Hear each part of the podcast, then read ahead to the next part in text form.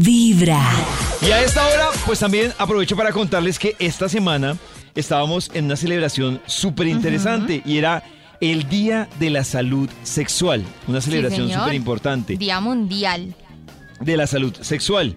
Y pues a propósito de esto, quiero contarles que a esta hora nos acompaña en línea Stephanie Raymond. Ella es de la maleta rosada que también nos ha acompañado Me en Solo para ellas. sí. Y pues a esta hora aprovechamos para sal- saludar a Stephanie. Stephanie, bienvenida a Vibra en las mañanas. Hola, muchas, muchas gracias. Qué felicidad de estar aquí con ustedes. Bueno, Stephanie, eh, aprovechamos esta llamada pues para es, contándole a los oyentes del Día Mundial de la Salud Sexual para que tú nos digas, hay tipsitos para uno tener en cuenta y que no se le olvide eso tan importante que lo tenga ahí en el radar. Claro que sí. Justo les quería contar 10 cosas sobre la salud sexual mega importantes. A ver, ¿cuáles son? digas mega. ¿Cuáles son?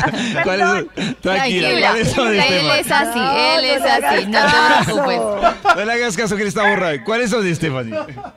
Bueno, primero tenemos que entender que la salud sexual no solamente es salud genital, sino que tiene que ver con el bienestar físico, emocional, mental y social relacionado con la sexualidad. Entonces podemos decir que la primera es que el consentimiento es vital. Entonces no es no y en cualquier momento de una relación sexual una persona, así esté en bola, puede desistir de continuar la relación. Me encanta. Sí. Entonces, es súper importante ese, ese dato. El segundo es que los mecanismos de barrera son vitales si queremos estar protegidos contra enfermedades. Claro. Incluso si vamos a tener un juego oral, no solamente durante un juego de penetración. Ah, ok. Pero eso quiere decir que durante el juego oral toca usar el mecanismo Sí, de claro. barrera. Condoncito. Claro que sí. Exacto que sí. Eh, O sea, eh, hay mecanismos de barrera para cualquier tipo de, de juego y mientras que haya contacto de fluidos, Mm. Siempre podemos adquirir una enfermedad eh, de este tipo. Una pregunta, Tercero. si se hace, por ejemplo, Señora. si se usa el método de barrera para la penetración, pero luego no se usa para el juego oral, ¿no se hizo nada? Pues, más o menos. más o menos. El mismo Le da un riesgo. Le da un fueguito. Tercero, realizarse chequeos con regularidad. No solamente cuando estemos activos sexualmente, es súper importante y responsable. La idea es que eso se vuelva una constante eh, todo el tiempo en nuestras vidas. Cuarto, mantener una excelente higiene, no solo por nosotros, sino también por nuestras parejas presentes y futuras. Uy, sí. ¿Es bueno bañarse antes de? ¿O no importa? Sí, claro. O sea, pues no, no es necesario, pero sí es mucho mejor para tu comodidad y la de tu pareja. ¿Y el mito de hacer chichi después de una relación sexual eh, es real?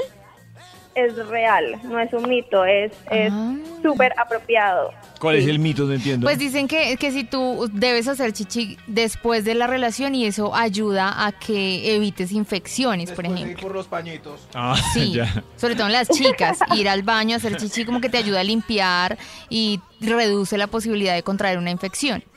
Mm. Exacto, y los hombres también, es súper importante ir al baño después de tener relación sexual. Eh, cinco, comunicarse es súper importante, poder tener una comunicación asertiva con la pareja y hablar tranquilamente de sexualidad, ojalá antes, durante y después del acto. Mm. Sexto, construir relaciones positivas, porque es mejor tener una relación positiva que te genere tranquilidad y confianza, ya que estas son vitales para poder tener relaciones sexuales más placenteras. Claro. Eh, séptimo, entiende que tu cuerpo es perfecto y que se transforma día a día. O sea, el cuerpo que yo tengo hoy en este momento no es el mismo de mañana ni de un mes. Y que todos somos distintos. Todas las vulvas son completamente Es diferentes, todos los penes son distintos y están perfectos, están bien. Mm. Octavo, comprende y acepta que todos tenemos preferencias distintas y esto también puede evo- evolucionar.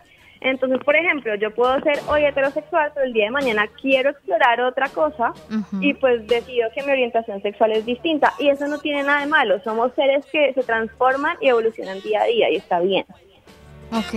Eh, noveno, conócete. Nadie, nadie mejor que tú para explorarse, colonizarse y entender su placer. Entonces, el autotoque, la autoexploración, súper recomendadas para que te permitan tener me- mejores relaciones sexuales y con mayor seguridad. Si yo uso muchos último, juguetes, señora. si yo uso muchos juguetes, corro el riesgo de ya no querer estar tanto con mi pareja y más con los juguetes. Los debe lavar. No, no, digamos que ahí el dato es como variar el tipo de estímulo. Entonces, como que no siempre te acostumbres al mismo juguete. Es decir, si tienes, por ejemplo, un succionador, no siempre eh, haz tu, tu exploración con el succionador. Recuerda que tienes manos, recuerda que también hay conejos, hay balitas vibradoras, hay otros tipos de estímulos. Novio, muy Sí. importante. Ah, listo. Para que lo recuerdes, solo para que lo recuerdes, Nata. ¿Y, y es la 10, Stephanie? La 10 es olvidarse de todo lo que uno aprendió viendo porno. Ay, Recordemos que eso es pura ficción ¿Sí? y que todo lo que hay es completamente falso. Entonces, por Obvio. ejemplo, el objetivo de una relación sexual no es el orgasmo, ¡No! la penetración no tiene que durar tres horas. Todo mal. Le escucho a David. Todo mal. Todo mal. Los cuerpos no todos son depilados, eh, todos ¿No? los cuerpos son diferentes, no todas las vulvas son chiquitas y rosadas. Eh. Las mujeres no, No. podemos ir directamente a la penetración, tenemos que tener una excitación previa. Y bueno, ya se imaginarán cuántas cosas falsas hay en el porno. Ay, por último, Stephanie, ¿hay un porcentaje de las mujeres que no llegan por penetración? Eso me parece tan importante. Sí, sí, claro que sí. O sea, eh, más del 70% de las mujeres Más del necesitamos estimulación, estimulación externa clitorial para poder tener un orgasmo. Eso, más del 70%, imagínense, hombres, por favor, no nos abandonen. Pero ¿por No, qué por favor, hombres, por Nata, si hay una responsabilidad sexual? No, porque me he ustedes? encontrado con muchos porque hombres que, que no aceptan eso. también. Exacto, Ah, que lo entienda sí. que es una cosa Calma. compartida. Podemos ¿Pero hacerlo por está en la culpa? Toda la culpa de nosotros. Tranquilo. Eso hay que sobar y besar. Stephanie, gracias por acompañarnos en Vibra en las mañanas. No, gracias a ustedes, que tengan un maravilloso día.